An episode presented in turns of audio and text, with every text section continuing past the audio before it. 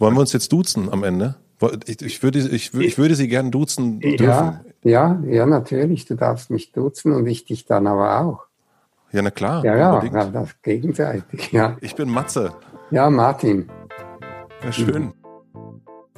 Willkommen im Hotel Matze, dem Interview-Podcast von Mit Vergnügen. Mein Name ist Matze Hiescher und ich treffe mich hier mit den für mich Besten der Besten, mit KünstlerInnen, mit UnternehmerInnen und mit schlauen Typen und versuche herauszufinden, wie die so ticken. Mich interessiert, was sie antreibt, was sie inspiriert. Ich will wissen, wie ihr Alltag aussieht. Ich will wissen, warum sie das machen, was sie machen, wie sie das machen. Ich möchte von ihnen lernen. Ihr sollt von ihnen lernen und natürlich eine gute Zeit im Hotel Matze haben.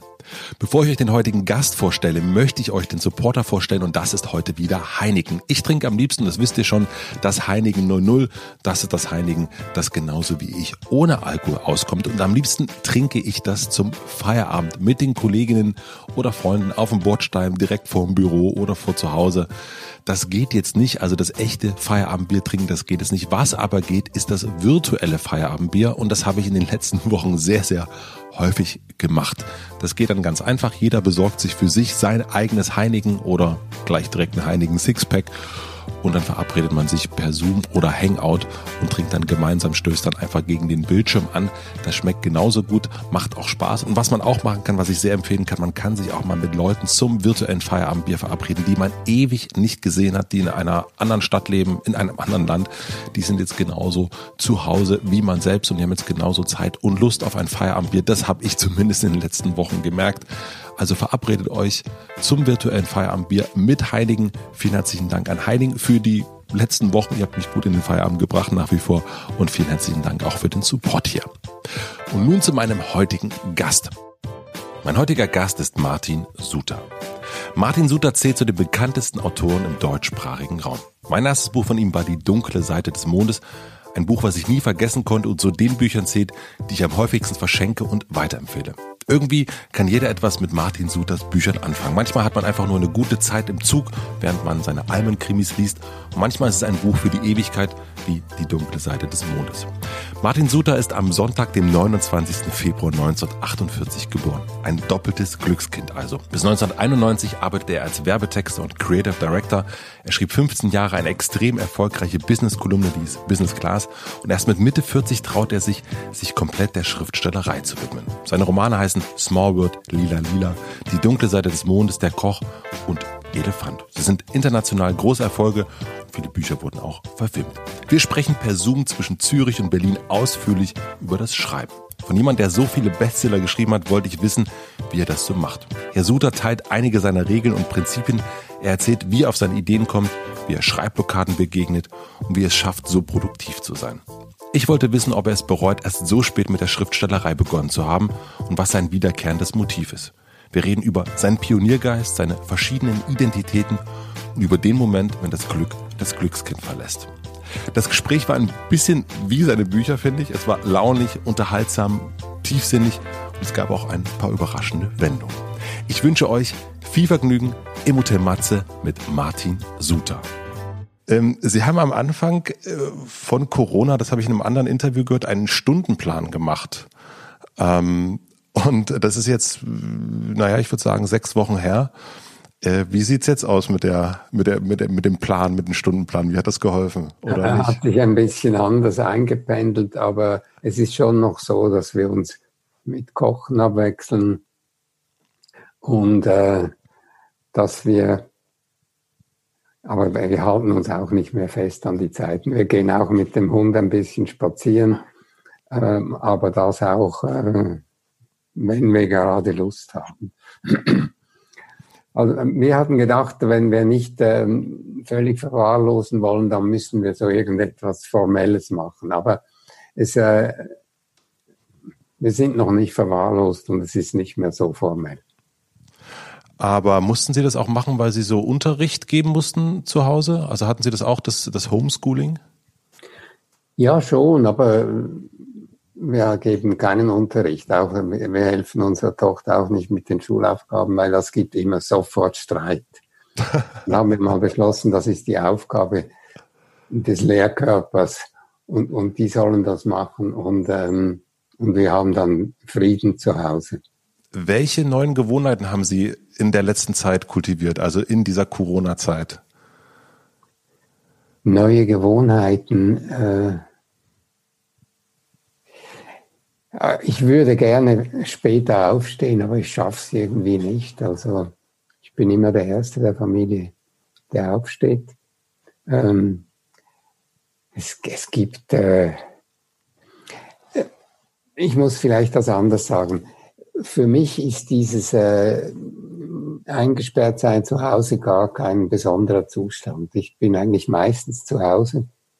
Ja. Ich, äh, das ist der Beruf des Schriftstellers. Also ich bin ja nicht oder nicht mehr Reisejournalist, der immer äh, wohin gehen muss.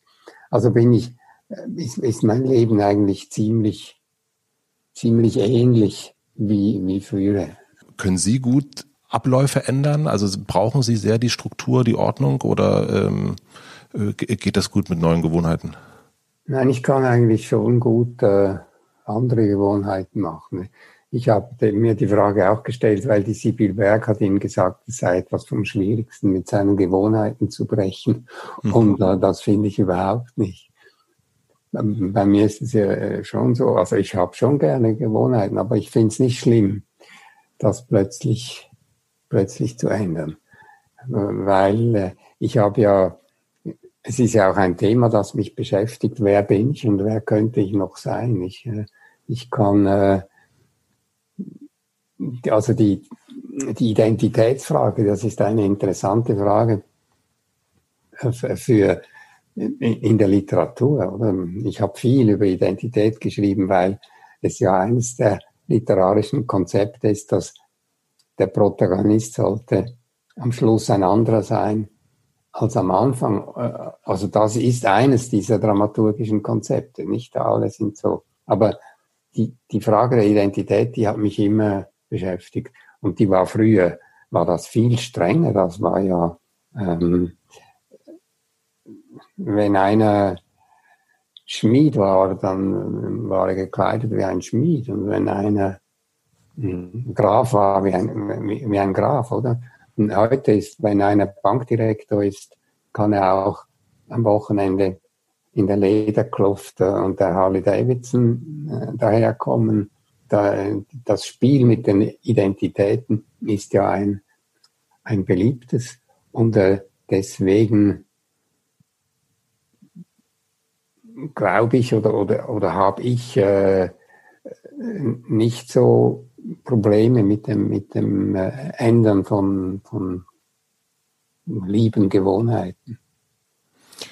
Und haben Sie rausgefunden, wer Sie sind? Äh, nein, nein.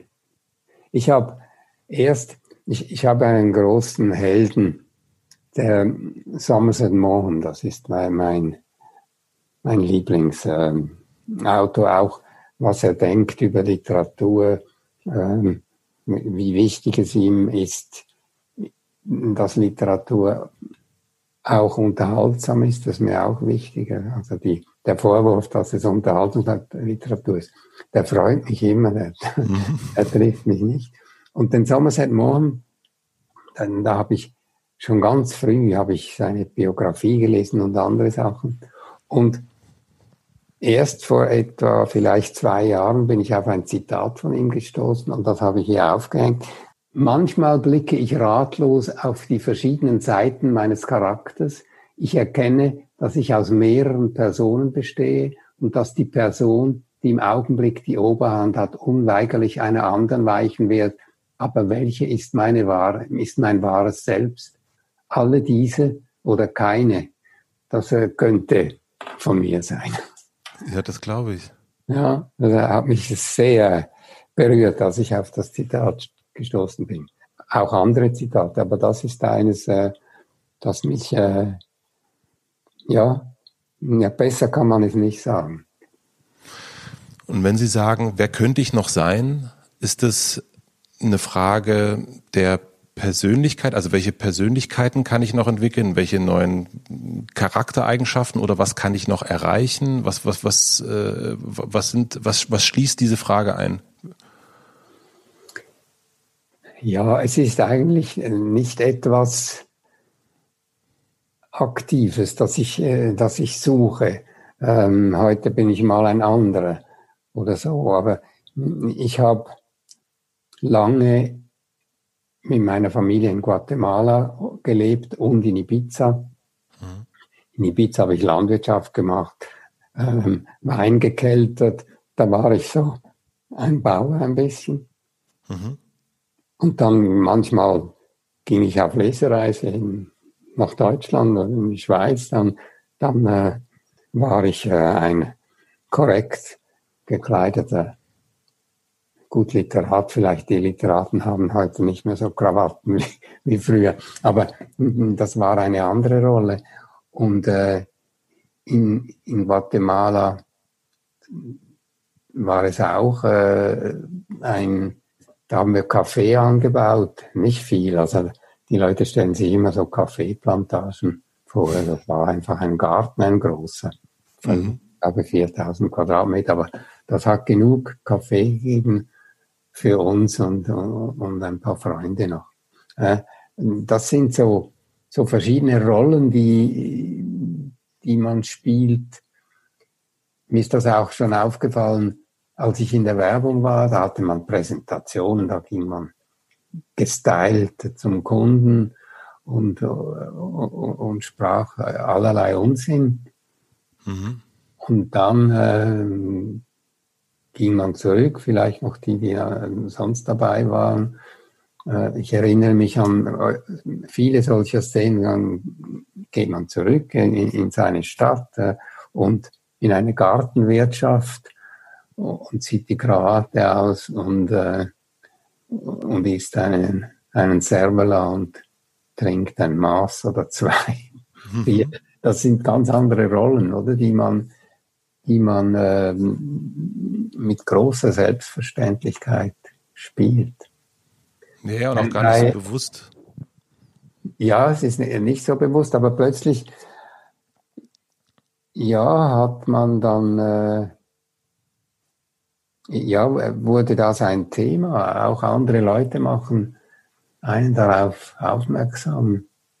Ähm, du bist doch ein Künstler, wieso kleidest du dich wie ein Manager mhm. oder so? Und dann denkt man, ja, ist das so bestimmend für den, für den Charakter? Und meine ersten drei Romane, da hat es dann, das Feuilleton hat es dann die, ich habe mal mehr als Witz gesagt, das sei meine neurologische Trilogie. Mhm. Und äh, weil eben die Leute die Identität verloren haben, oder? Der erste durch Alzheimer, der zweite durch einen Pilztrip, der dritte durch einen Schlag auf den Kopf und eigentlich noch der vierte äh, von, von Lila Lila, äh, dadurch, dass er sich total verliebt hat und hat auch seine Identität dadurch verloren, ist ein anderer geworden, nämlich ein erfolgreicher Schriftsteller, das mochte ich sehr. Getan mhm. hat er. Ja, oder das Manuskript gefunden hat. Genau. Ja. das ähm, schreibe ich übrigens weiter jetzt, wenn ich da das erwähnen darf. Ich, ähm, als, als ich als Lila Lila herauskam, da waren viele, plötzlich das, das Publikum viel jünger an den Lesungen, kamen dann die 16-jährigen Girls und, äh, und haben sich fotografiert mit mir. Ich bin mir vorgekommen wie der Leadsänger einer Boygroup. Und ähm, dann haben die immer gefragt, ah, warum geht es denn so traurig aus? Die trennen sich. Und ich habe dann begonnen zu sagen, ja, ich bin noch in Kontakt mit denen und ich, ich glaube, das kommt schon noch gut. Äh, und jetzt äh, versuche ich ja meine Website mit meinen Büchern zu verzahnen und, äh, und habe jetzt, bin auf die Idee gekommen, Romane weiterzuschreiben. Und jetzt Genial. bin ich dabei an, der, an, an Lila Lila. Die, das setzt sich jetzt fort und ich werde so in, ich weiß nicht wie, wie lang, es gibt vielleicht nicht einen neuen Roman, aber es gibt so ein paar Kapitel mehr. Ähm, und dann sieht man, was ist denn aus denen geworden und wie ist das weitergegangen. Und was ist aus denen geworden? Das soll eine Rubrik werden mhm. in, in einer Website. Das ist ja, gibt's ja diese berühmte auch, was macht eigentlich äh, in den Klatschzeitungen? Ja, okay. äh, immer auf der letzten Seite und äh, das ist eigentlich so eine schöne, äh, eine etwas intellektuellere Auseinandersetzung damit. genau. Ja, das hat mir auch immer gefallen. Das was macht eigentlich, äh, ich sage, und am, ich wollte es immer mal ähm, ein bisschen veräppeln, nämlich Leute, die voll im, im, im Trend sind. Ähm, also, was macht eigentlich Angela Merkel? oder, oder so, einfach ganz, be, ganz berühmte. Wie, heißt der Sänger? Äh, oder der ehemalige Fastsänger und der Musiker, der den Superstar-Wettbewerb ähm, leitet. Äh, Deutschland sucht den Superstar. Äh, Dieter, was macht eigentlich Dieter Bohlen? Genau, ja. Was macht was? eigentlich Dieter Bohlen? Das wäre doch eine gute Kolumne. Das macht eigentlich Dieter Bohlen. Das, ja. das ist aber an sich schon eine gute Kolumne sowieso. Genau, ja, und das würde ihn auch sehr treffen. Oder? Das würde ihn, ja, wenn, wenn, wenn man nicht wüsste, was er gerade macht. Das wäre schon sehr, sehr, sehr gemein, ja, das stimmt. ähm, ich würde gerne nochmal auf die äh, Identitätsfrage zurückkommen wollen. Mhm. Ähm, wann sind Sie zuletzt oder haben Sie gemerkt, dass Sie jemand anders geworden sind, also dass da eine neue Identität dazugekommen ist? Also eine große Veränderung war natürlich, als ich Vater wurde, auf die alten Tage. Das, äh, das war schon ein, ein ganz, und, und ist das geblieben, ein ganz neues Gefühl. Und eine, da war ich schon jemand anders. Anderer. Wie lange ist das her jetzt? Das ist jetzt äh, bald 14 Jahre her. Ah, jetzt ist äh, spannende Zeit sozusagen. Ich verstehe ich, warum, warum ja, Sie ja. nicht bei den Hausaufgaben helfen. Ja, ja. Ah, verstanden. Und das war das letzte Mal, dass Sie so eine große Veränderung erlebt haben? Also so eine neue, äh, so, so ein, ja, es, es kommt ja klar, da steht ja dann plötzlich Vater äh, noch in der, oder Familienvater in der, in der Beschreibung für einen selber drin. Ja, und auch die Rolle ist äh, natürlich eine andere. Das ist, ähm, das ist radikal, äh, radikal. Darf ich Sie fragen, wie Sie als Vater sind oder ist das zu privat? Wie ich bin als Vater. Ich glaube, ich kann mich nicht durchsetzen. Das ist das, was man, was meine Frau mir vorwirft und äh, meine Tochter freut. ich habe ja ich ähm, äh, ich habe einen Freund, der ähm, mir das neulich auch beichtete. Der sagte, also ich habe einen Sohn und er hat eine Tochter und er sagte neulich, ich, sie kann machen, was sie will sie hat mich, sie ist, äh, sie ist fünf äh, und äh, sie hat, hat ihn absolut in der Hand und er kann nichts dagegen tun und er weiß es und er hat im Grunde schon aufgegeben, dass er etwas dagegen tun kann. Es ist, er meint, es ist aussichtslos. ja, also wenn ich was dagegen, ich versuche manchmal was dagegen zu tun, aber es gibt große Konflikte. Und äh, dieses lammfromme Mädchen hat dann ein, einen Wortschatz, wenn wir streiten, da, das sind Schimpfworte, die ich gar noch nicht kenne und ich kenne viele. und äh, freuen Sie sich dann? Ob ich mich freue dann?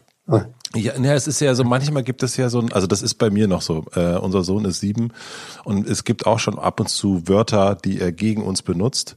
Und es gibt ja da auch zwei Rollen. Die Rolle, die ich dann ihm gegenüber spiele und die Rolle, die ich mit meiner Frau dann aber habe, dass wir ja, ja. innerlich lachen und natürlich äh, und, uns darüber äh, erfreuen, welches Wort da jetzt gerade rauskommt oder welche Formulierung, ähm, gleichzeitig aber natürlich erbost sind, dass wir so genannt werden.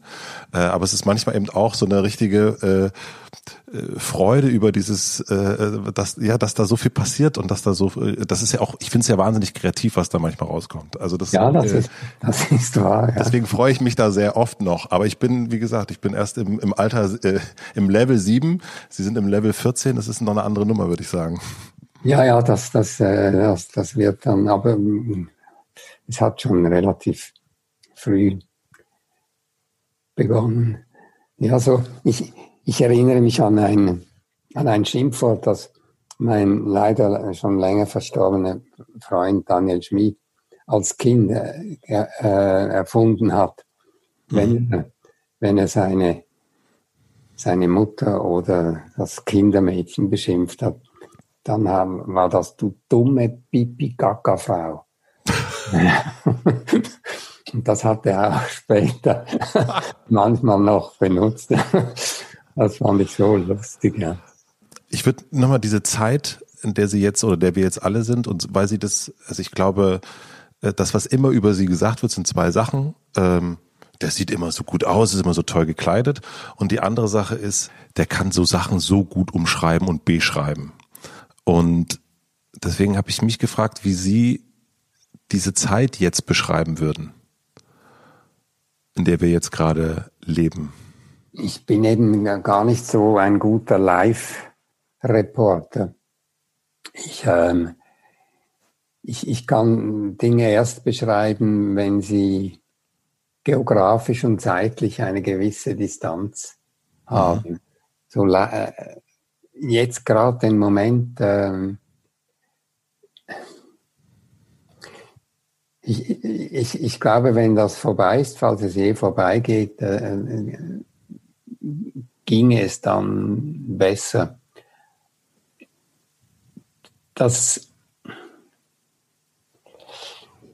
ich merke, dass es mich, dass es mir gar nicht so schwer fällt. Also ich, äh, das geht so weit, dass ich manchmal denke, oh, wenn dann das wieder vorbei ist, ist das auch ein bisschen schade. Oder? dieses, dieses, äh, die Reduktion der Verpflichtungen, die, die, das Gefühl,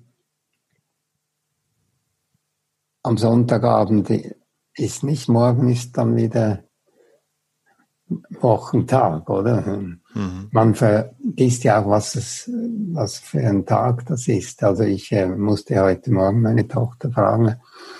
Äh, ich habe gesagt, ist heute Donnerstag? Sie sagt sie, nein, Dienstag. Also zwei Tage habe ich mich vertan.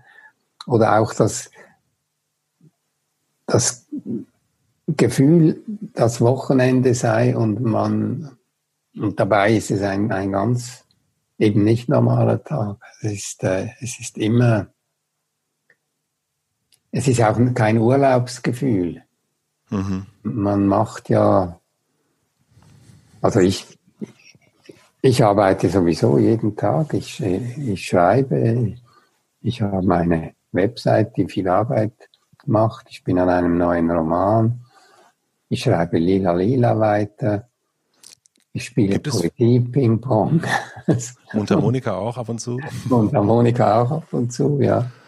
Und gibt es bei Ihnen Unterschiede zwischen den Wochentagen? Also gibt es so den äh, Martin Suter Sonntag? Ach, hier mache ich aber mal nix. Heute mal äh, Jogginghose, kurze Hose. Ähm, oder schreiben Sie wirklich jeden Tag?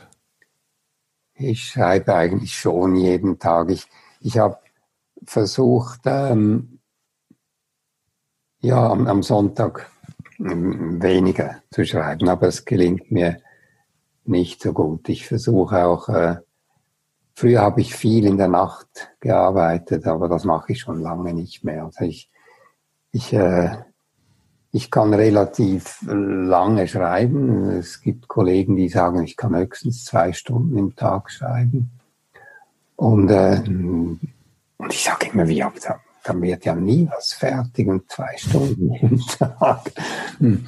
Ich bin viel zu ungeduldig, oder? Ich, ich, ich kann nicht äh, ein Buch anfangen und denken, ja, ich, so in vier, fünf Jahren habe ich dann das fertig. Das, äh, es würde mich auch langweilen, äh, immer am gleichen Stoff, von der gleichen Geschichte zu sein.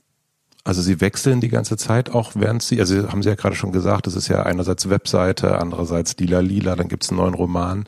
Also wechseln Sie, während Sie äh, schreiben, also an den Stoffen oder arbeiten Sie immer nur an einem Stoff zu einer Zeit und dann halt schnell? Eigentlich nur an einem Stoff zu einer Zeit, aber das hat sich jetzt, äh, ja, das ist eine Veränderung, die, die passiert ist, aber mm, die hat mit der Webseite zu tun. Da äh,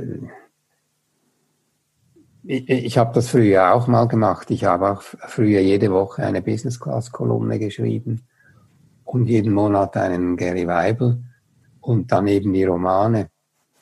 Das, das ging schon, aber da habe ich vielleicht schon noch ein bisschen disziplinierter gearbeitet. Wollen wir mal, wie so ein Martin Suter Buch entsteht, mal so durchsprechen?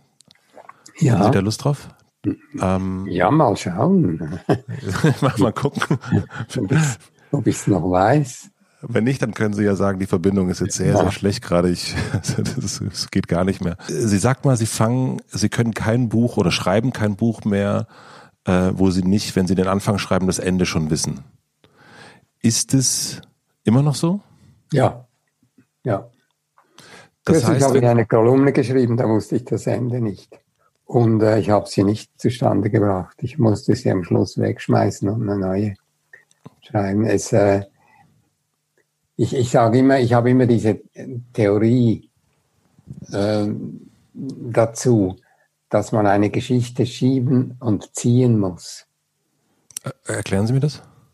Also ich stehe hinten an der Geschichte und stoße sie voran. Und dann stelle ich mich aber vor die Geschichte und ziehe sie zu mir.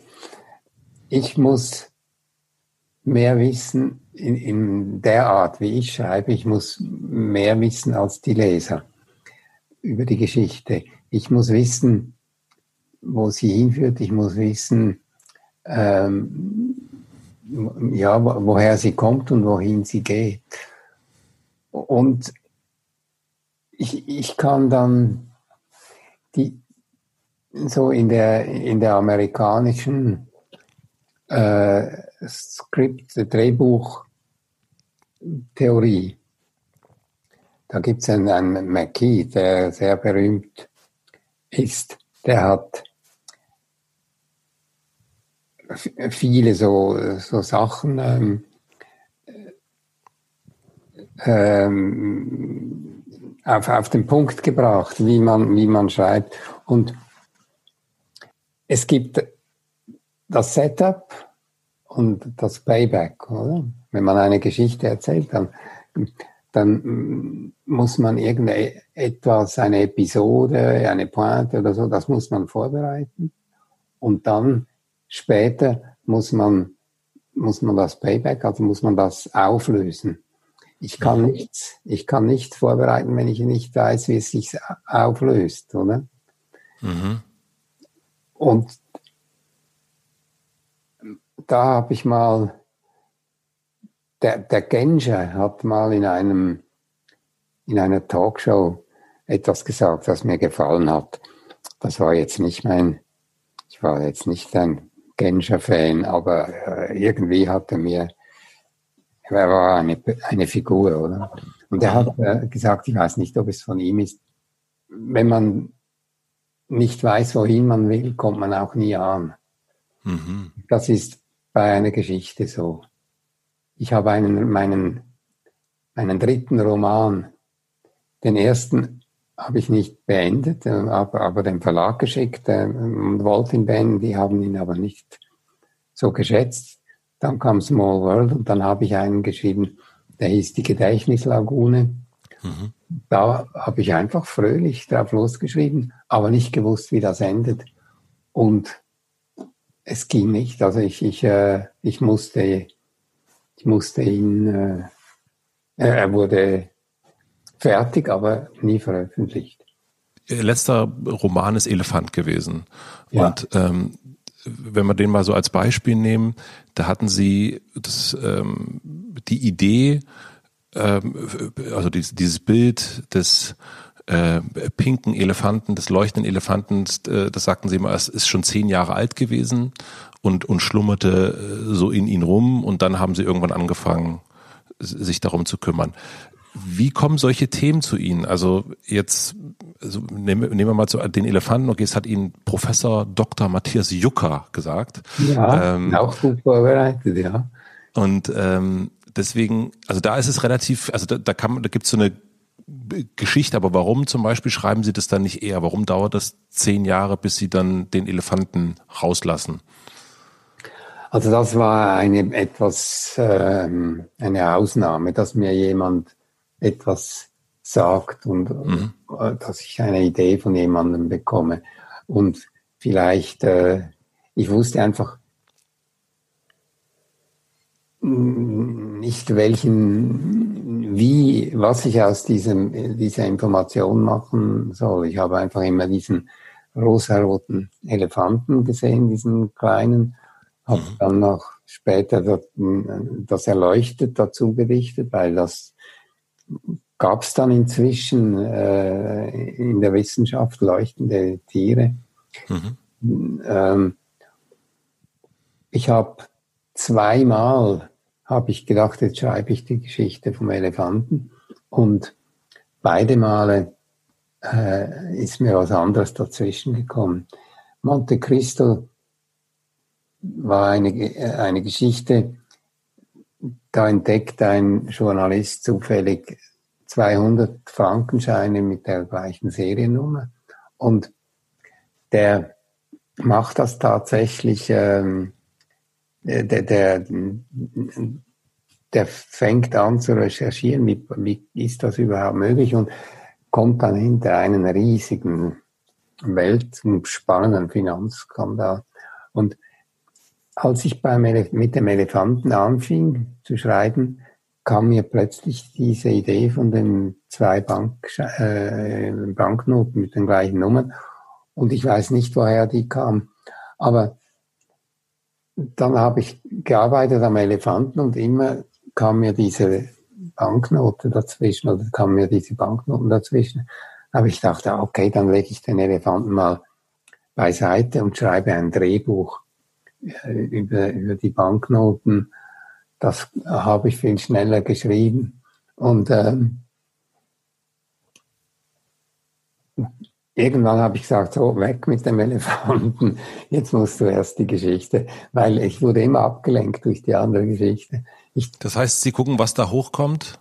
und, und sagen dann auch irgendwann, okay, ich habe jetzt hier keine Ahnung, also eigentlich will ich den Elefanten schreiben, aber jetzt kommen hier die Banken und ähm, also die Bankgeschichte ähm, und das ist jetzt dringender und deswegen mache ich, gehe ich dem dann nach.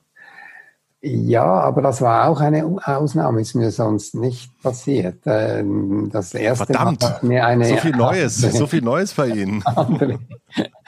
äh, nein, sonst, äh, ja, denke ich, kommen mir die Ideen schon hier an diesem Schreibtisch oder damals in Guatemala oder auf Ibiza damals. Äh, und, und dann, ähm, ja, also Ideen kommen mir beim Arbeiten normalerweise. Das, wenn man eine, eine Regel suchen würde, wäre es, wäre es die. Aber es es passiert immer wieder, dass ich so, ja, dass es Ausnahmen gibt.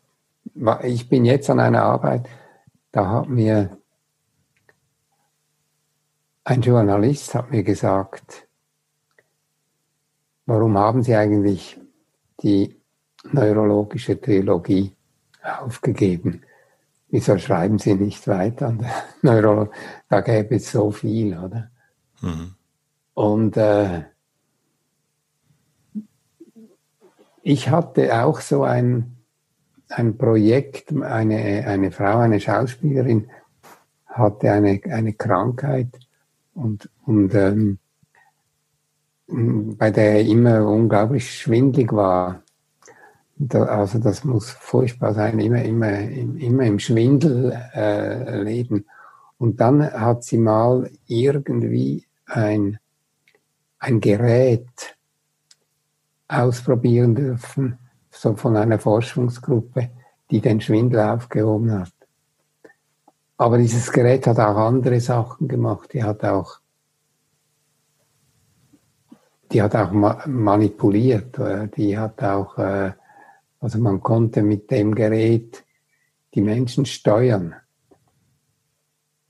Und äh, sie wollte dann so, so, ein Gerät haben, unbedingt. Und das war eine, eine, eine amerikanische Forschungsgruppe. Und irgendwie hat sie dann gesagt, da ist sie. Da sind die Geheimdienste dahinter. Da, das, plötzlich gab es keine Informationen mehr darüber. Ich hatte vom Internet, sie hat mir Links gegeben und ich habe die Sachen gefunden und dann plötzlich waren die nirgends mehr zu, mehr zu finden. Und äh, sie hat gesagt, ja, das ist eine ganz gefährliche Geschichte. Und eine Zeit lang glaubte ich auch daran. Und äh, das lag jetzt auch ganz lang auf der Seite und jetzt bin ich nicht an der Geschichte, sondern an einer anderen Geschichte. Aber ich schreibe tatsächlich jetzt nach 20 Jahren, als ich das angefangen habe, wieder einen neurologischen Roman. Ah, wie spannend. Es hört sich auch sofort, als Sie das erzählt haben, sofort äh, nach einem Buch an. Also ich wusste zwischendrin, als Sie davon erzählt haben, gar nicht mehr, ist es jetzt noch die Wahrheit oder hat hier ja. schon die Geschichte angefangen? Also deswegen äh, eine, eine gute Spur auf jeden Fall. Ähm, Habe ich noch niemandem erzählt. Da haben Sie jetzt ja wirklich eine, eine, einen, wie sagt man dem? Einen Scoop. Einen Scoop. Naja, es ist jetzt natürlich sofort, jetzt fangen die Leute an zu googeln. Dann kommen sie auf die Webseiten, dann kommt der amerikanische Geheimdienst und so fort. Also ja, jetzt, ja, wird, oh, jetzt, ja, geht, jetzt wird was passieren. Ich glaube, ähm, Sie haben gerade gesagt, dass die Ideen bei der Arbeit kommt. Das heißt, Sie sitzen jetzt nicht irgendwo, also wenn Sie ein Buch fertig haben, am Pool ähm, und, und freuen sich über, über ihre gelungene Geschichte, sondern sie schreiben und schreiben und schreiben und dabei kommen Ideen und diese verfolgen sie dann und dann kommt irgendwann mal ein Buch raus und eine Kolumne und so weiter und so fort. Oder ähm, also Nein, wenn ich, wenn ich ein Buch fertig habe, dann ist eine andere Phase, dann kommt der andere Sulte zum Zug, nämlich der, der die Promo macht, der Lesereisen macht, der Talkshows ah. macht und so. Man muss ja auch das ähm, vermarkten, wenn man das Glück hat wie ich, dass man einigermaßen interessant ist für die Medien, dann, dann kann man ja auch, dann kann man ja auch Medienauftritte machen und so. Das, das ist auch, äh, das, das Bücherschreiben ist ein ziemlich einsamer Job. Mhm. Und dann genieße ich es eigentlich auch mal wieder der Mittelpunkt der Party zu sein. Und ich bin auch immer gerne ähm, nach Frankfurt an die Buchmesse gegangen. Früher, dass da viele meiner Kollegen sagen, oh, jetzt wieder diese Buchmesse. Ich habe es ja immer, immer genossen. Oder? Man, man ist dann mal einen Moment lang total wichtig und dann ist man wieder total vergessen. Das ist. Äh, und dann muss man wieder zur Tochter. ja, gut. Also meine Lese, seit ich Vater bin, habe ich die Lesereisen immer so organisiert, dass ich am Wochenende zu Hause bin. Sie haben ah. mich nach dem Wochenende gefragt. Das, äh, ja, das versuche ich schon ein bisschen heilig zu halten. Aber ja, ja, es, es ist so, dass ich äh, schon eine Schreibzeit habe und eine, ja, eine, eine, eine Promo-Zeit. Äh. Wenn Sie in der Schreibphase sind, nehmen Sie sich dann für so einen Tag also äh, vor, wie viel Sie schreiben? Haben Sie so ein, haben Sie dann so einen Ablauf für so einen Tag? Ähm, Sie haben ja schon gesagt, neun Uhr äh, geht es ungefähr los und äh, werden die Kollegen nach zwei Stunden äh, wieder rausgehen, dann bleiben Sie am Ball.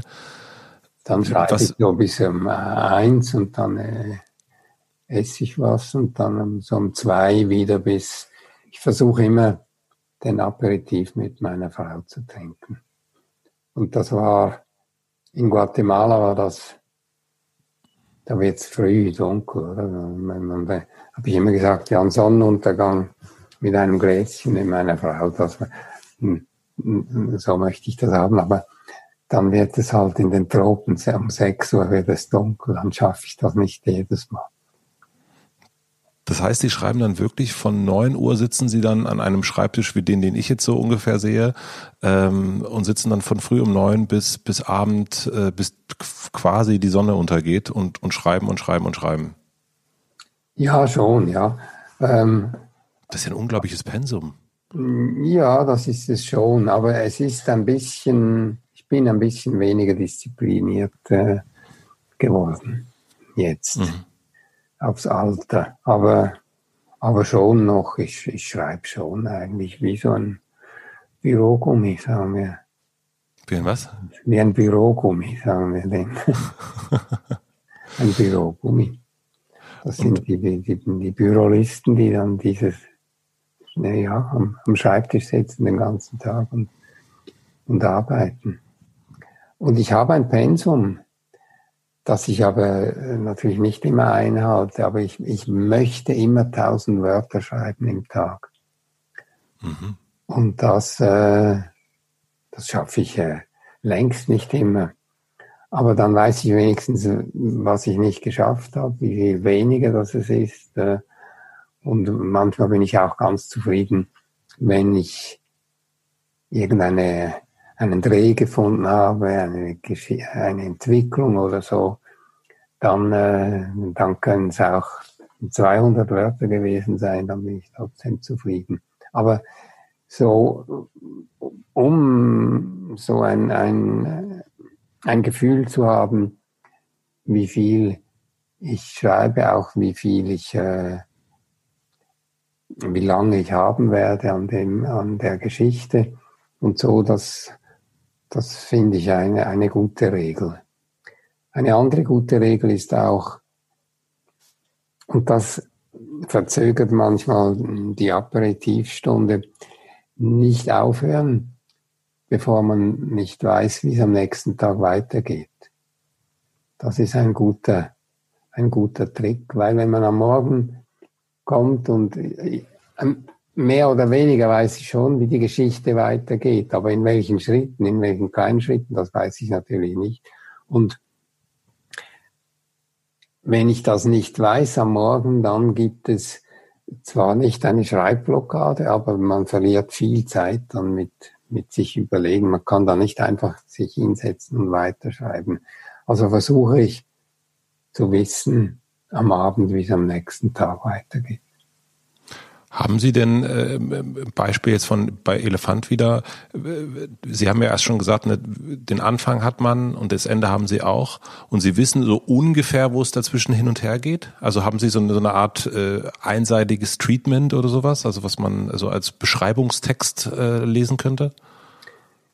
Ja, ich habe, je nachdem, äh, wie komplex die Geschichte ist, die dunkle Seite des Mondes habe ich sehr detailliert ein, ein, ein Treatment gemacht, also wie, wie ein Drehbuch-Treatment. Mhm. Ähm, und dann andere Geschichten ist das, ist das ein bisschen gröber. Ähm, ich, also ein, ein, ein, ein Gerippe muss ich schon haben. Es mhm. gibt äh, in jeder Geschichte einen oder zwei Wendepunkte, die muss ich schon kennen mhm. und wissen, ja, da, da, da ist eine erste Etappe und dann passiert etwas. Oder es passiert nichts, wenn etwas passieren sollte oder so. Da gibt es verschiedene Arten. Aber es ist eine, es ist sehr hilfreich, wenn man, wenn man äh, äh, das ein bisschen weiß. Also ich kann nicht nur Anfang und Schluss sagen und, und, mhm. und dazwischen ist ein Pudding. Sie sagten mal, dass ähm, das zum Thema Schreibblockade, weil Sie es gerade angesprochen haben, dass, ein, äh, dass es das im Grunde nicht gibt, weil ein Schreiner kann ja auch nicht sagen, er hat eine Hobelblockade. Und ähm, mhm. und das ist also das hört sich natürlich auch sehr handwerklich an, ähm, was ich auch so äh, so raushöre, dass sie so arbeiten. Und dann habe ich mich aber gefragt, okay, jetzt sind Sie mit jemand wie Benjamin von Stuttgart-Barre befreundet, der ja nachweislich sehr sehr sehr sehr lang braucht, um ein neues Buch zu schreiben. Ne? Also zwischen Soloalbum und Panikherz, ich glaube, das waren knapp 20 Jahre, wenn ich das jetzt richtig erinnere. Ähm, was merken Sie, machen Sie anders oder macht er anders als Sie, wenn wir ihn jetzt mal so als ein Beispiel nehmen? Ja, das ist, äh, das ist schwer zu sagen. Er lebt halt sonst noch. also äh, nicht, stark. Nicht, nicht, nicht wie ich. Äh, ich bin dann ja, das ist dann schon ein bisschen, ein bisschen reduziert. Äh, äh, ich habe mir das nicht überlegt, aber wenn Sie mich jetzt dazu zwingen, kann ich ja versuchen, eine Theorie zu entwickeln. Ja, auf die Gefahr hin, dass ich einen bösen Anruf bekomme. Er schreibt halt viel über sein Leben. Das ist sehr inspiriert von seinem Leben. Das heißt, da muss man halt ein bisschen leben, um wieder was schreiben zu können, oder? Ich schreibe erfundene Sachen. Das, ja, meine Geschichten sind, sind sehr, sehr fiktiv. Äh, man erfährt über mich selbst äh, nicht sehr viel. Und er ist mit sich schonungslos äh, beim Schreiben. Dadurch äh, wird es bestimmt auch emotional viel, viel happiger. Äh, es ist eine, eine, eine große äh, Selbstenthüllung. Mich berührt also ja, wenn ich, auch wenn ich schreckliche Schicksale äh, von Leuten beschreibe, riesige Eingriffe in deren Persönlichkeit, in deren Identität, trifft es mich nicht äh, als mich selbst, sondern es, es betrifft meine Figuren. Deswegen ist, glaube ich, mein Schreiben eine ganz andere Disziplin als seine. Mhm. Ähm, ja, ich, ich beneide das manchmal. Aber man beneidet ja immer die anderen, oder? Es gibt, ich kenne wenig Menschen, die sagen, ich beneide mich selbst. Ja, ja. Ich auch, ja, sehr rar. ähm, ja, ich, äh, ich glaube, das ist, das ist vielleicht die, die Sache. Jetzt haben wir bei ihm ja so ein, so ein, so ein, das ist jetzt vielleicht mal so ein Extrem, aber es gibt ja wirklich äh, Menschen, die dann wirklich ihrer Art äh, zu schreiben näher kommen, nämlich sich Sachen ausdenken und die dann auch, die dann vielleicht dann wirklich eine Schreibblockade haben, nicht in dem Grund, weil sie irgendwie nichts erlebt haben oder noch was Neues erleben müssen, sondern weil sie irgendwie nicht weiterkommen. Ähm, jetzt haben Sie erst schon so schöne äh, Ratschläge gegeben oder so schöne, äh, wie haben Sie es genannt, ähm, Regeln oder so, glaube ich, weiß ich nicht mehr genau. Ähm, was hilft oder was könnte helfen, wenn jemand, wenn der Schreiner eben nicht mehr hobeln kann?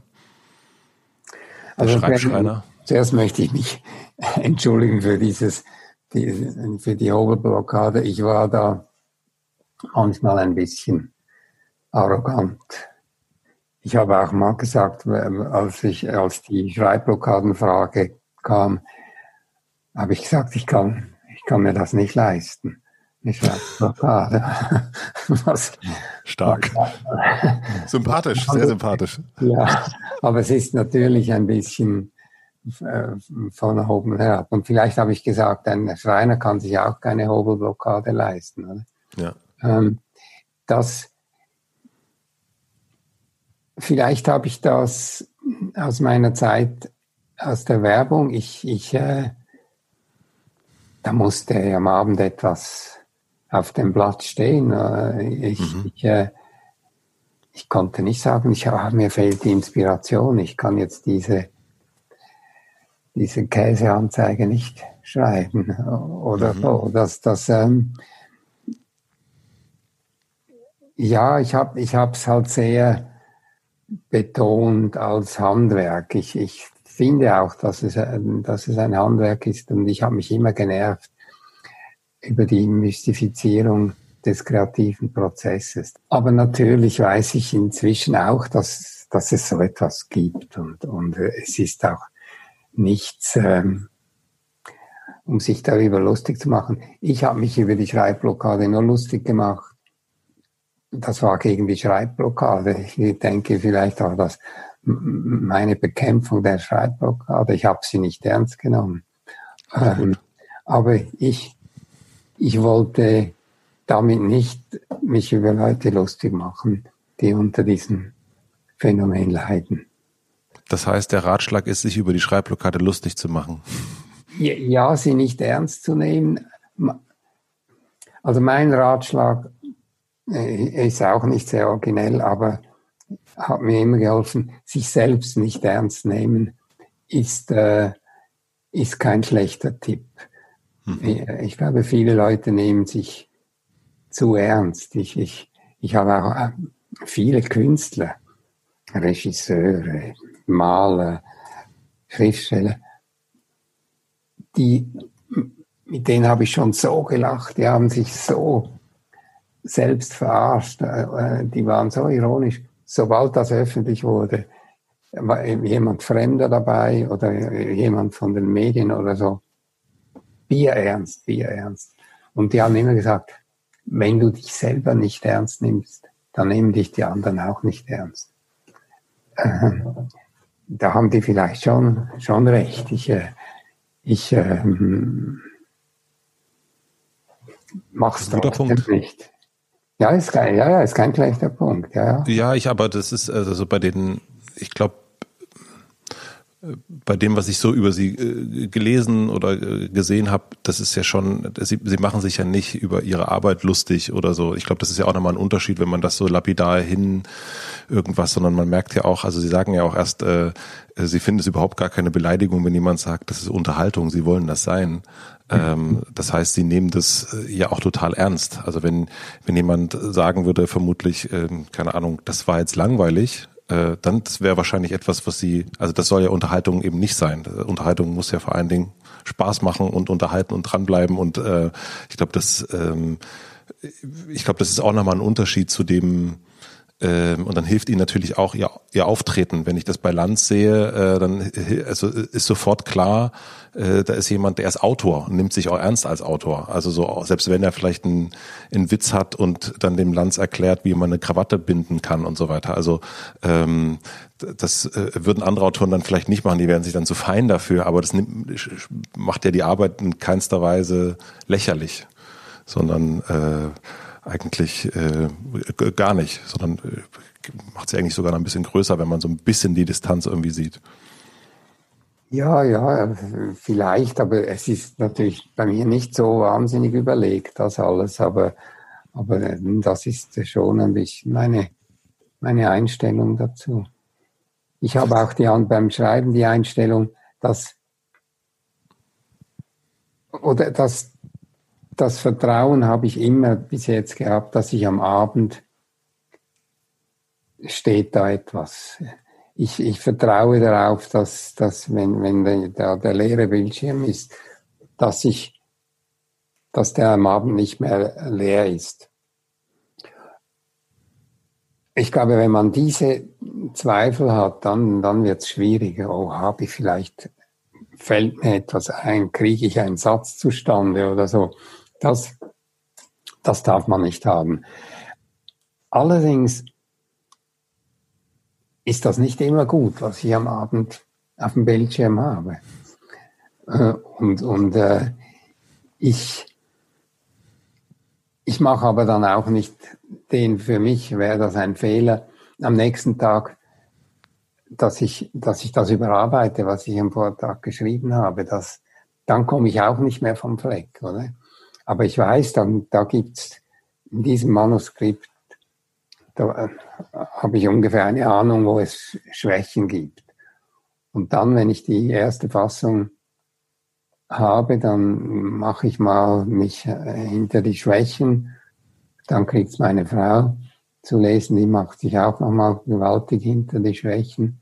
Und dann erst kriegt es meine Lektorin, die sich auch nochmal hinter die Schwächen macht. Also, aber man kommt sonst schon nicht vom Fleck. Oder ich komme, eben mich, mich treibt immer die Frage oder die, die Neugier, wie geht es weiter? Im großen Bogen weiß ich das schon, aber im Detail weiß ich es nicht. Und, und das will ich wissen. Wenn man anfängt zu schreiben oder wenn man anfängt, also das muss ja auch, muss ja nicht malen, was auch immer es ist, ähm, dann geht's ja, äh, hat man ja einen Antrieb und es geht auch am Anfang sehr darum, ähm, auf, davon auch leben zu können. Und ähm, jetzt nehme ich mal an, dass das, ähm, dass es reicht finanziell, ähm, dass es, dass sie äh, verschiedene Wohnsitze und so weiter und so fort, ist ja auch wurscht. Ähm, wissen Sie, was Sie antreibt? Also schon, schon da. Also ich habe ein, ich habe eine, eine, eine Vorliebe für ein etwas luxuriöses Leben. Das heißt, ähm, also wenn ich jetzt nicht davon leben könnte vom Schreiben, würde ich es aufhören. Also es ist nicht so, dass es mich, mich einfach treibt zum Schreiben, ich es nicht aushalte, ohne zu schreiben. Wurscht, ob es jemand liest oder nicht. Das ist, ich bin gar keiner von denen. Ich will schon, dass das möglichst viele Leute lesen. Und, äh, das habe ich, das habe ich, also das verstehe ich. Also das, das kommen wir auch noch zu äh, zu dem Thema Website. Das hat mich da haben Sie auch was dazu gesagt. Aber ist es finanziell noch ein Antrieb für Sie? Also spielt das überhaupt noch eine Rolle oder ist das eher, ähm, dass das viele Leute sehen, eine Art der Bestätigung für die eigene Arbeit, die aber gar nicht mit dem Finanziellen zu tun hat? Nein, nein, das hat ja also das Finanzielle. Es ist nicht so, dass ich äh, äh, ein Vermögen angehäuft hätte. Ich bin, äh, ich bin immer leicht besser im Geld ausgeben als im Einnehmen. Und äh, das ist schon. So ein schöner Satz, das wissen Sie auch, ja. Nein, den, den habe ich noch nie gesagt. Der ist ja aber sehr gut. Und so, äh, ja, ja, also das, das gebe ich gerne zu. Ich habe schon auch mit sehr wenig Geld gelebt in meinem Leben. Aber schon immer im Hinblick darauf, dass das eine, ein vorübergehender Zustand ist. Ich, würde, ja, also ich habe das auch nie richtig geglaubt bei den Kollegen und Kolleginnen, die gesagt haben, ist mir egal. Äh, man, ich schreibe nicht für, ich schreibe für mich oder für die Literatur oder so ist mir egal, wie kommerziell erfolgreich das ist oder nicht. Da, mhm. da, da bin ich auch wieder sehr auf der Seite von Somerset Maugham. In welchen Verhältnissen sind Sie aufgewachsen? Das weiß ich nämlich tatsächlich gar nicht. Ja, so eine Mittelstandsfamilie. Und hatte die Familie Geldsorgen? Ja, so wenn mein Vater die Rechnungen zahlen musste, musste ich ihm zwei Whiskys bringen. Schon als kleiner Junge und ich habe ihm immer Doppelte gemacht. Und es gab dann den Punkt, wo meine Mutter gesagt hat, so jetzt übernehme ich das. Weil er hat, glaube ich, ziemlich ein Chaos angerichtet. Nein, es war, äh, also Geld hat schon eine Rolle gespielt, aber nicht, äh, also wir haben uns ja wir wohnten in einem Doppeleinfamilienhaus. Äh, mhm. Mein Vater war Direktor in einer Filmkopieanstalt. Ähm, wir fuhren einen Opel, also Mittelstand. Aber mein Vater kam aus einer Familie, die, die dann so äh, mehr in der Gegend vom letzten Weinfeld war, äh, äh aber, aber verarmt. Der mit 14 15, 16 hat ihnen ein Lehrer gesagt, hat ihnen ihre Geschichte vorgelesen und sie haben gemerkt, dass sie das gut können. Ähm, und haben dann, wollten dann Schriftsteller werden, äh, sind quasi in die Werbung abgerutscht, ähm, um mal die ganz kurze Geschichte zu machen, haben dann aber dennoch weiter, das habe ich auch auf ihrer Webseite gesehen, zum Beispiel einen Kurzgeschichtenwettbewerb mitgemacht, äh, also sind schon die, die, der Sache treu geblieben, äh, also wollten jetzt nicht ein stinkreicher Werber sein, sondern auch immer noch das Schreiben. Dann haben sie für die Geo geschrieben. Und dann hatten sie das Angebot für die Kolumne. Ähm, und der, ich weiß nicht mehr, wie er hieß, ich habe es mir irgendwo aufgeschrieben, musste sie regelrecht Jörg Rams, Ramspeck, Jörg Ramspeck, Jörg Ramspeck ja. Musste sie überreden. Ja. Ähm, warum? Ja, weil er hat mir angeboten, im Auftrag des damaligen Besitzers der Weltwoche, mhm. ähm, der, den ich kannte, weil er ein, ein Freund und Sponsor von Daniel Schmid war und, und ich für Daniel schon als Ghostwriter für sein Paradiesbuch gearbeitet habe und die, das Jenatsch-Drehbuch geschrieben habe, das hatte beides war finanziert von dem ähm, Beat Kurti, heißt er. Hm. Äh, und der Kurti hat, als er gehört hat, dass ich aufgehört habe, Werbung zu machen, hat dem Ramsbeck, dem, der damals Chefredakteur, gesagt, ruf den an äh, und, und frag ihm, ob er eine Kolumne schreibt für den Wirtschaftsteil. Und dann hat er mich wirklich angerufen, eine Kolumne für den Wirtschaftsteil. habe ich gesagt, ich habe jetzt gerade aufgehört, regelmäßig zu arbeiten. Ich mache mich jetzt nicht, ich will jetzt Schriftsteller werden, endlich. Und ich schreibe jetzt nicht jede, jede Woche eine Wirtschaftskolumne. Das ist, das, ich habe mich nie interessiert für Wirtschaft. Und er hat dann gesagt, ja, weißt, äh, wenn du probierst doch mal, aber, aber wenn dann alle sagen, oder wenn du es nur nach einem Monat wieder aufhörst, dann sagen alle, das ist sehr unprofessionell, was die da machen. Ein Kolumnist nach einem Monat gibt er wieder auf. Schreib's doch drei Monate, dann kannst du es wieder aufgeben. Und das war eine gute Idee. Und plötzlich, dann hatte ich das Glück, auf diese Form zu stoßen, diese, diese Tramolette. Und dann hat es mir Spaß gemacht. Ich habe auch sehr viel Geld verlangt und, äh, und das äh, auch bekommen. Ich habe so, so viel Geld verlangt, weil ich, äh, damit ich nicht mehr absagen musste. Sie sagen, ja, nein, das ist sonst zu viel, aber nein. Der, der hat gesagt, der, der Kurti wahrscheinlich, ja, das ist okay, das zahlen wir immer. Und ähm, so ist das dann entstanden und so habe ich es, glaube ich, 15 Jahre oder so habe ich es geschrieben, jede Woche. Ja, und dann habe ich es aber nie mehr vermisst, als äh, ich habe es dann aufgehört, auch aus finanziellen Gründen. Ich war dann beim Tagesanzeiger-Magazin und dort hat mir dann der, der Res Strehle, der damalige Chefredakteur, ähm, gesagt, ich kann's, ich kann dich nicht mehr halten. Oder? Ich hatte dann, äh, ich glaube, 2400 Franken pro Kolumne wow. bekommen. Ich, ich, kann das nicht, äh, ich kriege das nicht mehr durch bei meinem Vorgesetzten. Und dann habe ich gesagt, ja, okay, dann ich kann nicht Business Class, eine Kolumne wie Business Class haben und jetzt drückt ihr mir das Honorar. Dann habe ich eine Kolumne geschrieben am nächsten, nach diesem Gespräch und die, die Pointe weggelassen und geschrieben, die, die, diese Pointe fiel den Sparmaßnahmen des Tagesanzeigerverlags zum Opfer und, und der Rest hatte die Größe, das auch so zu drucken. Und, äh, und ich habe dann gesagt, ja, also jetzt äh, mache ich noch. Die, ich hatte auch eine Kündigungsfrist in zwei Monate und dann äh, ja. Und dann habe ich aufgehört und nie hatte ich einen Albtraum. Jesus, jetzt hast du die Kolumne vergessen oder so. Nie.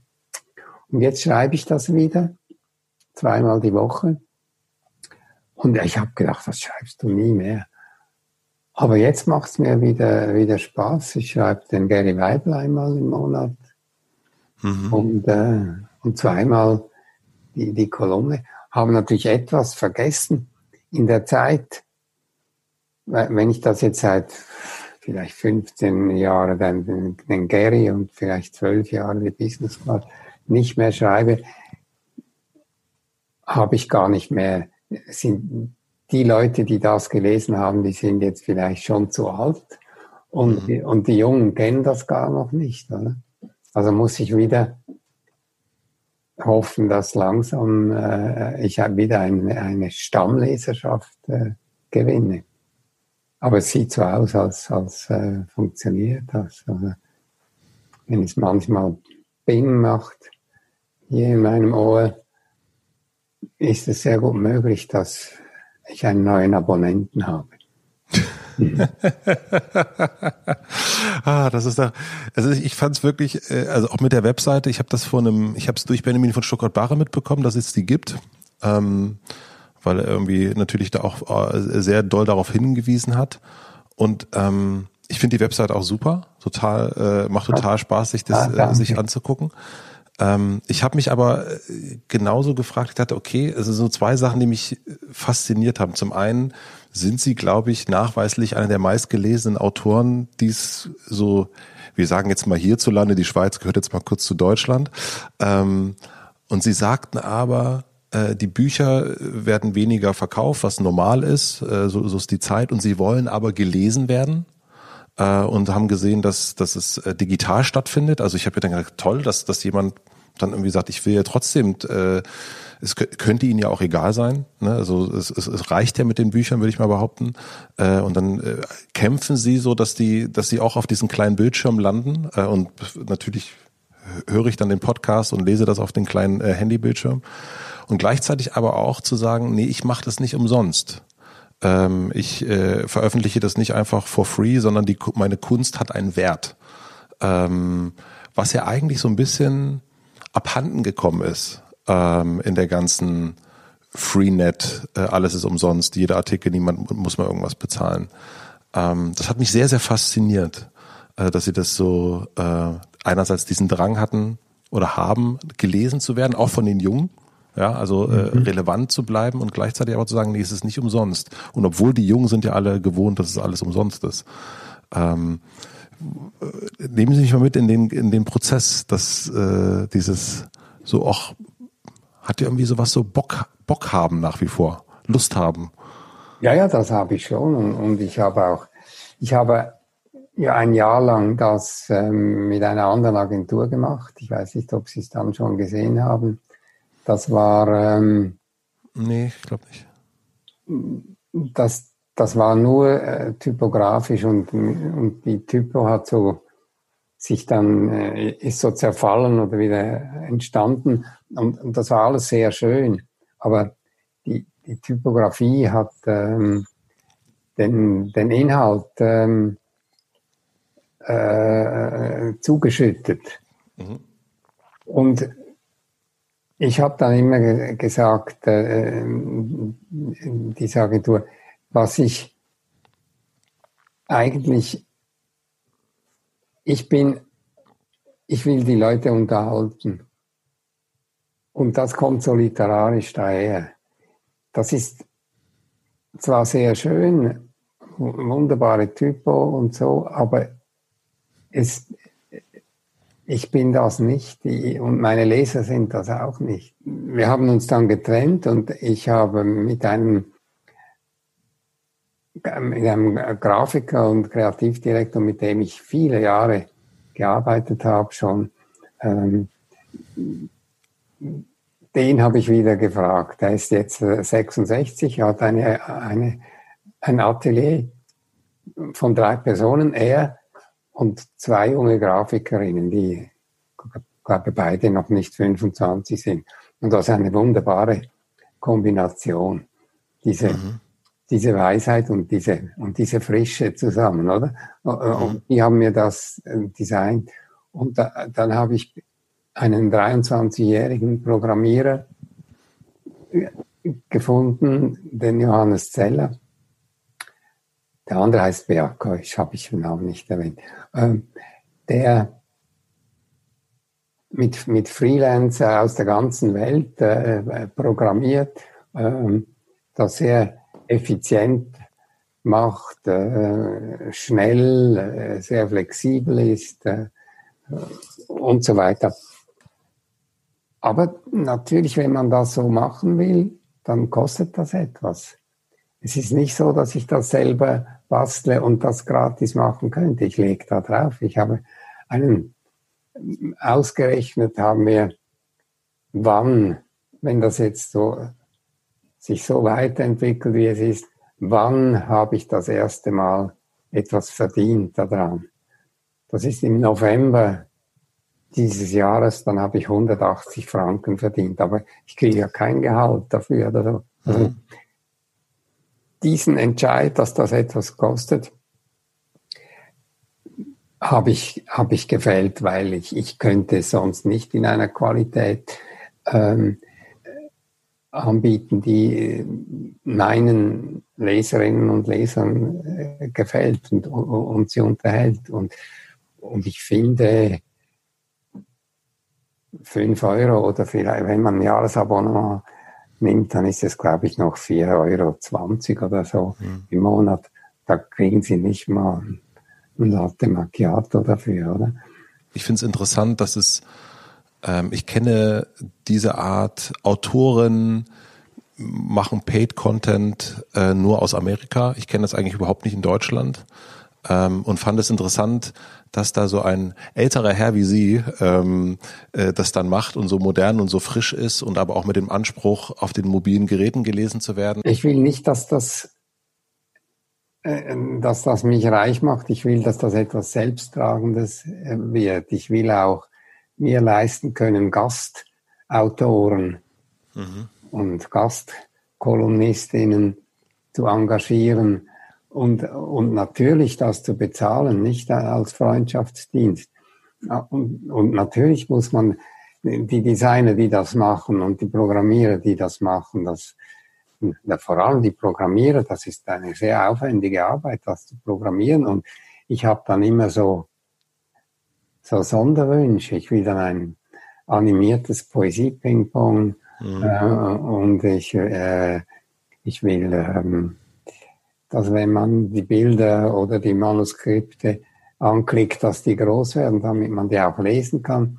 Das kostet halt alles äh, etwas. Und äh, da habe ich mich jetzt halt für alle meine Kolleginnen und Kollegen geopfert und, und, ähm, mache jetzt diese Pionierarbeit und hoffe, das wird dann mit der Zeit normal, dass man halt äh, ich glaube, das wird voll normal werden. Also ich meine, klar, gerade jetzt, ne, wenn wir jetzt äh, schauen, dass ähm, Live-Sachen wegfallen werden, ähm, dass wir wahrscheinlich, keine Ahnung, dass es ein paar Möglichkeiten an, anderer Veröffentlichungen wie Hörbücher und Hörbuchverkäufe zurückgehen, weil die jetzt irgendwie gestreamt werden und so weiter. Also es muss ähm, ja Möglichkeiten geben und ich finde das äh, großartig, dass sie das machen und das ist ähm, und ich finde auch den Preis und alles das, das ist, das ist super. Ähm, also es ist Pionierarbeit auf jeden Fall und ich habe mich sehr gewundert, dass die Pionierarbeit ähm, von einem älteren Herrn mit Anzug kommt und nicht äh, von einem 30-jährigen jungen Autoren. Äh, bereuen Sie es ein bisschen, dass Sie erst so spät angefangen haben, sich zu trauen, Autor zu sein? Hm, nein, nein. Ich, äh,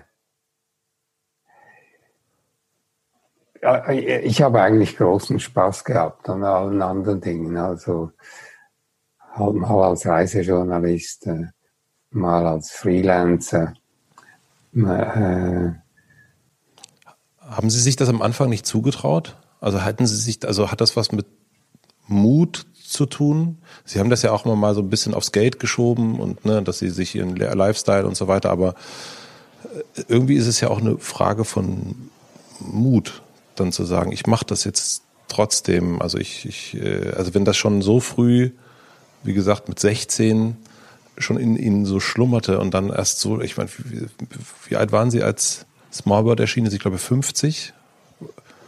Ähm, Noch nicht ganz, aber, aber, aber schön über 40.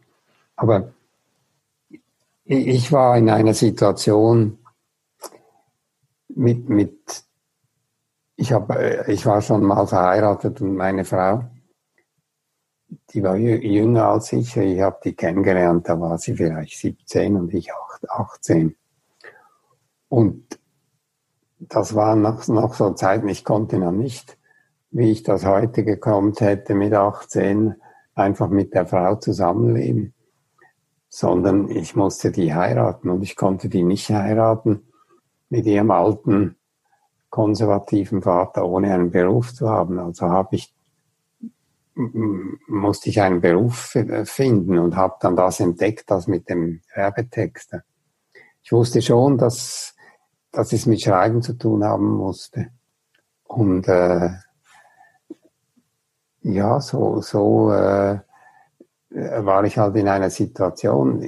Ich, wusste, ich, ich kann nicht einfach leben vom, vom Schreiben. Also das Risiko kann ich nicht eingehen und ich habe auch nicht, äh, also ich, ich hätte nicht gewollt, dass jetzt meine Eltern mich äh, unterstützen müssten, damit ich überleben kann und Schriftsteller werden. Das, das, äh, und ich, und ich wollte nicht. Ja, so als Spitzwegkünstler im Kämmerchen leben. Ich, ich wollte äh, schon äh, ein bisschen ein bisschen Geld haben. Das war zwar nicht viel, aber, aber das, das war meine, also ich muss noch so sagen, ich habe auch Schriftsteller gekannt, die ganz konsequent gesagt haben, so, ich bin Schriftsteller, fertig. Ich gebe meinen erlernten Beruf habe, ich bin jetzt Schriftsteller. Mhm. Und es ist mir egal, ob ich dann von der Literaturförderung mal eine kleine Spritze bekomme. Ähm, und, und es ist mir egal, wenn immer meine anderen Kumpel mir das Bier bezahlen müssen. Ich bin Schriftsteller und ich habe das immer bewundert. Aber ich mhm. hätte es mir nicht zugetraut, diesen, diesen Verzicht auf auf alles Lustige. Was sagen Sie jemanden, der jetzt Anfang 20 ist und, und unbedingt schreiben will? Und also jetzt auch in der jetzigen Zeit, Sie haben die ja auch sehr kennengelernt und lernen Sie gerade kennen durch Ihre Tochter, durch sowas wie das, die Webseite. Ähm, würden Sie dieser Person sagen, mach erstmal eine Lehre oder arbeite erstmal? Oder was würden Sie so einer Person sagen, die jetzt gerade so damit struggelt und sagt, ah, ich weiß nicht, soll ich mir das trauen, soll ich das nicht trauen? Ich will Was, eigentlich ja, schreiben oder ja, Musik Heute machen. würde ich sagen, probier es und, und versuch dich äh, äh, deine Verpflichtungen möglichst niedrig zu halten und so. Also das, das, äh, das würde ich heute würde ich sagen, versuch's. Sie, äh, also Sie haben mit Mitte 20 äh, sind Sie Werbetexter geworden, sind ja sehr erfolgreich auch geworden schnell, also sind ein Creative Director geworden, dann wie, irgend auch ein Direktor von so einem Werbeboard waren Sie auch. Ähm, Am Directors Club, ja. Art Directors Club, so, Entschuldigung, das habe ich so abgetan, ja. Die Frau ihres Lebens mit, mit 27 gefunden, ähm, dann erste Buch geschrieben, richtiger Bestseller, direkt verfilmt mit Gérard Depardieu. Also ist, man könnte sagen, läuft. Wenn der was anfängt, dann funktioniert es. Was übersehe ich da? Also was ist quasi, ähm, eine, eine Frage von, äh, von Roger Willemsen, der fragte mal jemanden, was steht auf der Liste der Misserfolge ganz weit oben? Ja, ja, ich hänge die natürlich tiefer, die Misserfolge, als die Erfolge. Das ist gut. Aber, ja, aber, ja, ja es, es, gab, es gibt zwei gescheiterte Romane. Und äh, ja, ja. die aber nicht veröffentlicht wurden, oder? Die nicht veröffentlicht wurden, nein. Ja.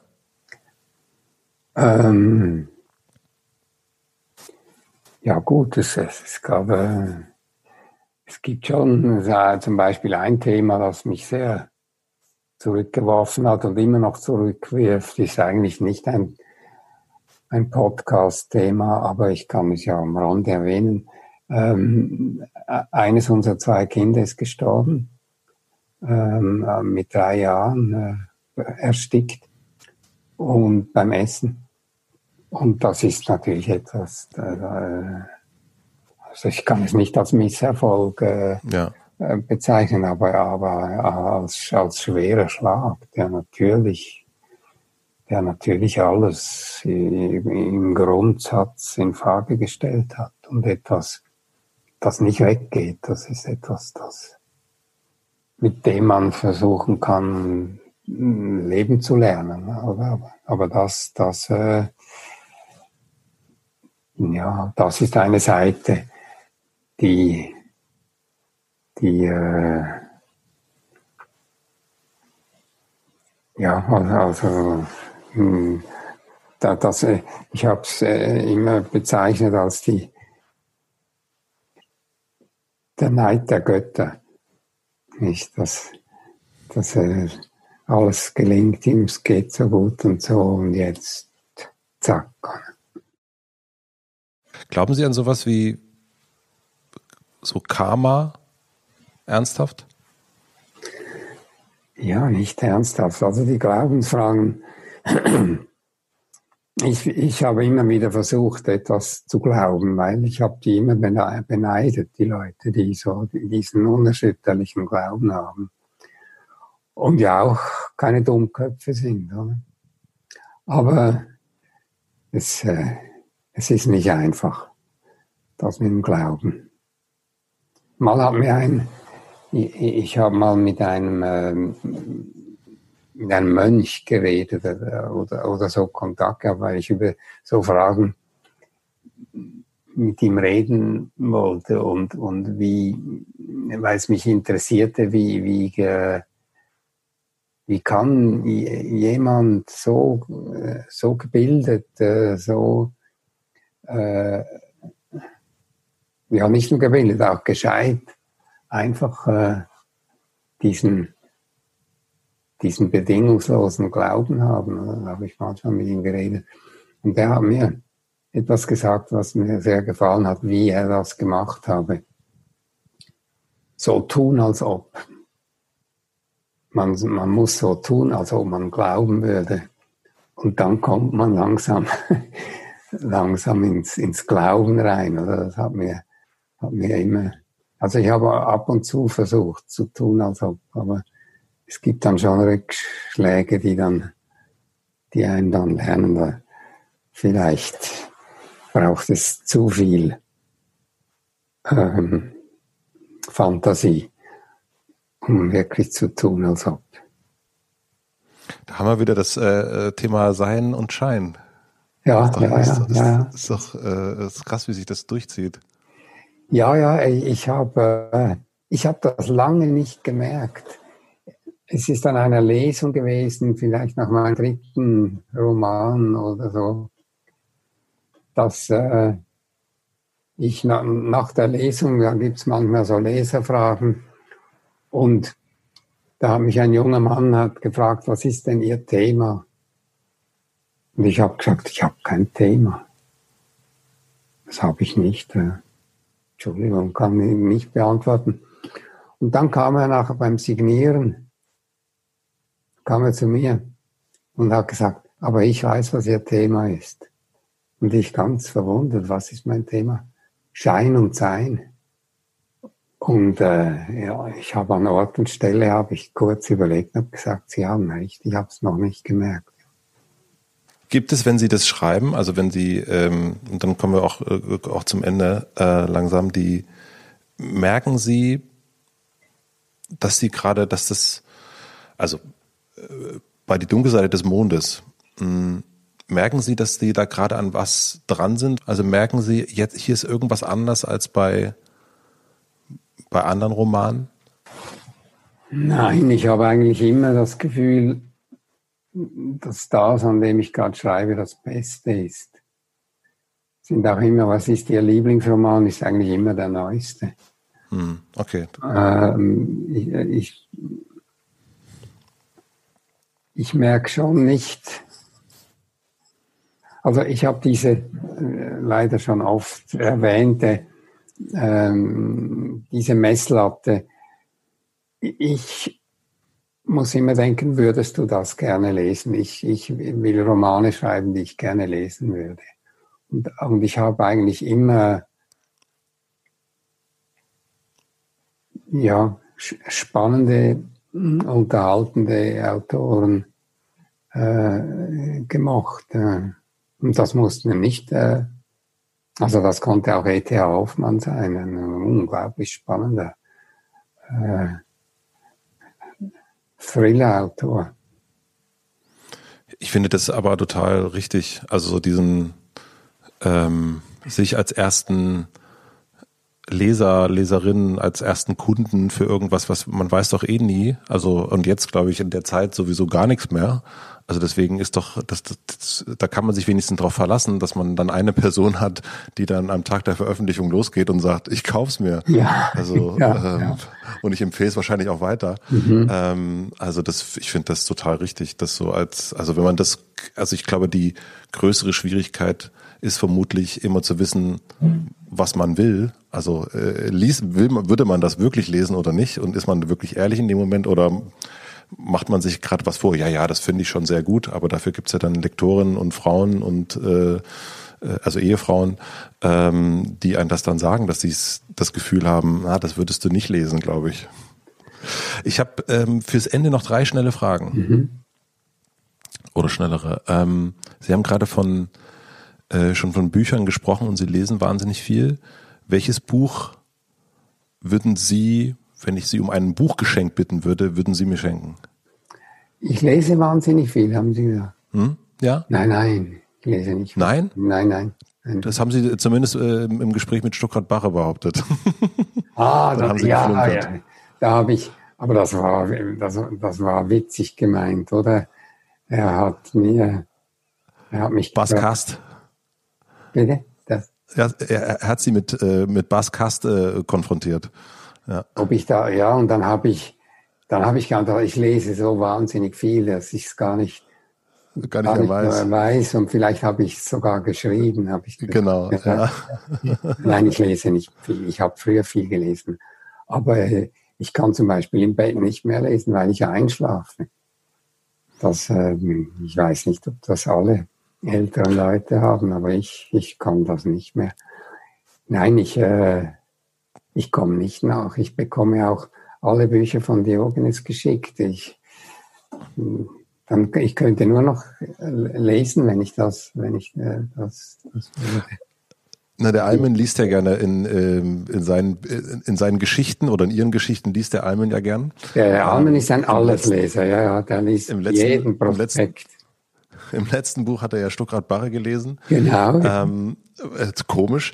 Ähm, was, was würde er denn jetzt lesen? Machen wir es dann vielleicht mal so. Der Almen, was würde er jetzt lesen? In der Almen ist einer, der alles liest. Er kommt ganz darauf an, wo er ist. Er, er sieht einen, vielleicht, vielleicht würde er jetzt gerade den Manufaktum-Katalog lesen. der Manufaktumkatalog. Ich, ich lese da manchmal drin, weil die haben eine so gepflegte Beschreibung dieser Produkte. haben Sie das auch mal beachtet? Nicht nur die Bilder anschauen, Sie müssen mal die Produktbeschreibung lesen. Das ist äh, von, das hat mich von Anfang an fasziniert. Ich bin ein früher Manufaktum Leser. Was ist Ihr Lieblingsbuch? Der Manufaktum-Katalog. Ja. Herzliche Grüße, Ihr Martin Suter. Ja. Ja, gut. Ja, ähm, ja. Danke für das Geschenk. Finde ich gut, das Buch. Das nehme ich. Das wäre auch ein wunderbares Geburtstagsgeschenk tatsächlich. So ein Manufaktum-Katalog für so ein.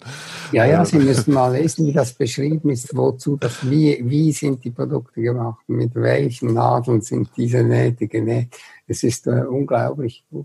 Äh, das, das sind Leute, früher dachte ich, dass nur ein Mensch, der das macht. Inzwischen äh, denke ich, das gibt wahrscheinlich eine ganze Schule, aber die, der, der, der Produktbeschrieb, etwas vom Schwierigsten im Beruf des Werbetexters, die sind so elegant, fachkundig und literarisch. Ich empfehle allen, den Manufaktum-Katalog zu lesen. Was lernen Sie gerade, was Sie noch nicht so gut können? Golf. Golf, Gut. etwas, das ich nie gedacht hätte, dass ich das je spielen würde. Aber dann hat meine Frau mal angefangen damit. Und dann hat sie gesagt, komm, probier's doch auch mal. Und äh, das ist jetzt eben so eine, das ist vielleicht das, wofür es nie zu spät ist, um auf Ihre Frage zurückzukommen. Golf. Golf zu spielen Golf. oder auf Ihre Frau zu hören? ja, beides, beides, ja. Tennis ist ja auch ein Alterssport, aber ähm, da ist es dann mal zu spät, es zu lernen. Tennis ist nur ein Alterssport, weil man lernt zu zählen immer noch. Es ist gut für, für das Gehirn. Da werden wir beide Mathe-Genies, da werden wir nochmal richtig gefordert. Genau, ja, ja. Ähm, und die letzte Frage, das ist immer die letzte Frage. Ich habe, äh, stellen Sie sich vor, ich habe eine große Plakatwand in Berlin am Alexanderplatz für Sie reserviert. Imagination natürlich können Sie. Ähm, und Sie dürfen entscheiden, welcher Satz oder welches Wort dort für alle Berliner für eine Woche zu lesen sein wird. Was würden Sie jetzt draufschreiben? Da hatte ich, da habe ich ein Zitat aus dem Spiegel.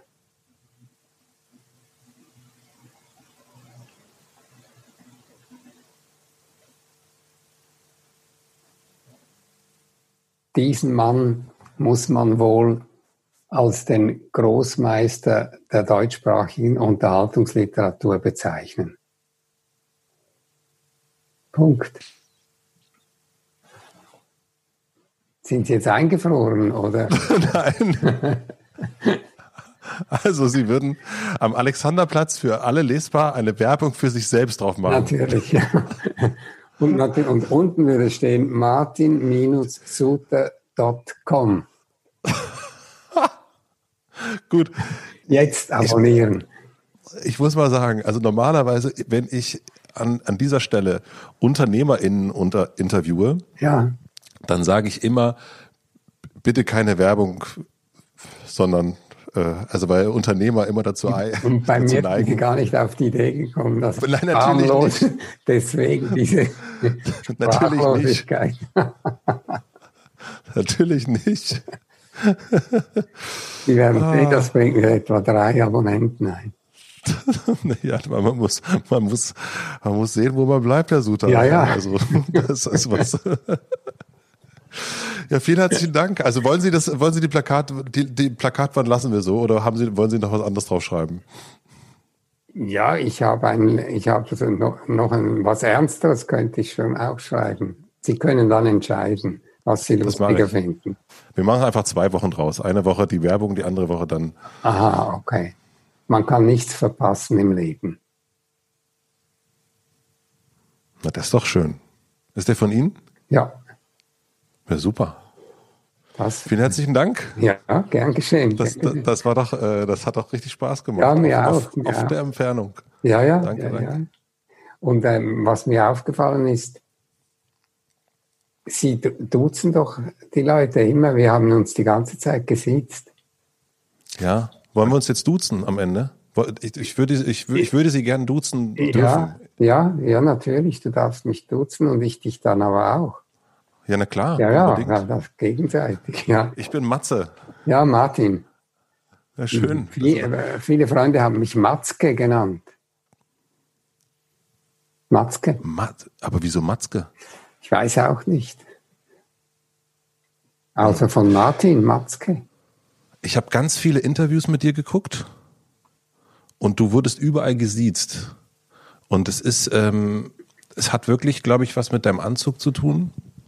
Und, ähm, und irgendwie hat das so eine, glaube ich, so ein bisschen, also Anzug, Respektperson, älterer Herr.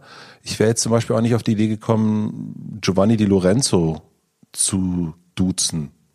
Und irgendwie, und ich habe bei dir erzählt, ich habe kein einziges Interview, außer das mit Benjamin irgendwie, das sind ja aber so Gespräche bisher gesehen oder gehört, wo du geduzt würdest. Hm.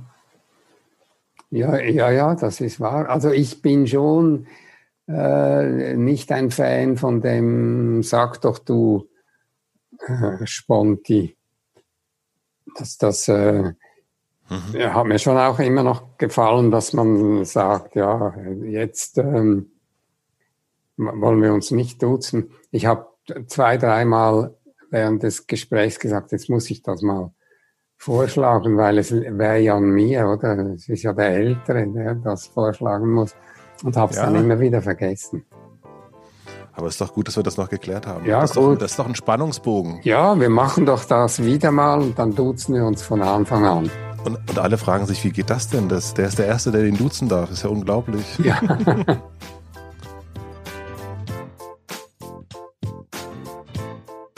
Vielen, vielen herzlichen Dank fürs Zuhören. Ich hoffe, euch hat die Folge gefallen. Ich habe auf jeden Fall gelernt, man kann in Zukunft auch mal eher nach dem Du fragen. Wenn du mir einen Gefallen tun willst, ich bleib bei dir, wenn ihr mir einen Gefallen tun wollt, dann würde ich mich freuen, wenn ihr den Podcast abonniert, falls ihr das noch nicht getan habt. Und ich freue mich wie immer, wenn ihr Stories schickt, wo ihr den Podcast gerade so hört. Jetzt könnt ihr so langsam wieder rausgehen. Vielleicht seid ihr gerade beim Spazieren oder beim Joggen. Ich freue mich über Instagram Stories und ich freue mich auch über Gästevorschläge, am liebsten in den Apple-Kommentaren, denn da gehen sie nicht so schnell verloren. Vielen herzlichen Dank für den Support an Blinkist und an Heinigen. Vielen herzlichen Dank für die redaktionelle Unterstützung an Anni Hofmann und für die Musik an Jan Köppen. Und wie immer gibt es eine Podcast-Empfehlung zum direkten Weiterhören. Und zwar empfehle ich euch den Smalltalk-Podcast zwischen Martin Suter und Benjamin von Stuttgart-Barre. Den könnt ihr auf martin-suter.com hören. Das sind wunderbare, launige, lustige Unterhaltungen, ganz kurze Episoden zwischen 10 und 15 Minuten. Das kann man immer zwischendurch hören hat mich sehr, sehr unterhalten. Und ich habe ein paar Sachen erfahren, die ich vorher noch nicht von Benjamin von Stuttgart-Bache wusste. Und ihr wisst, ich bin ein großer Fan von ihm. Ich wünsche euch noch eine schöne Woche. Bleibt gesund, bleibt vergnügt, lest, hört und macht was Schönes mit euren Liebsten. Bis nächste Woche Mittwoch. Euer Matze.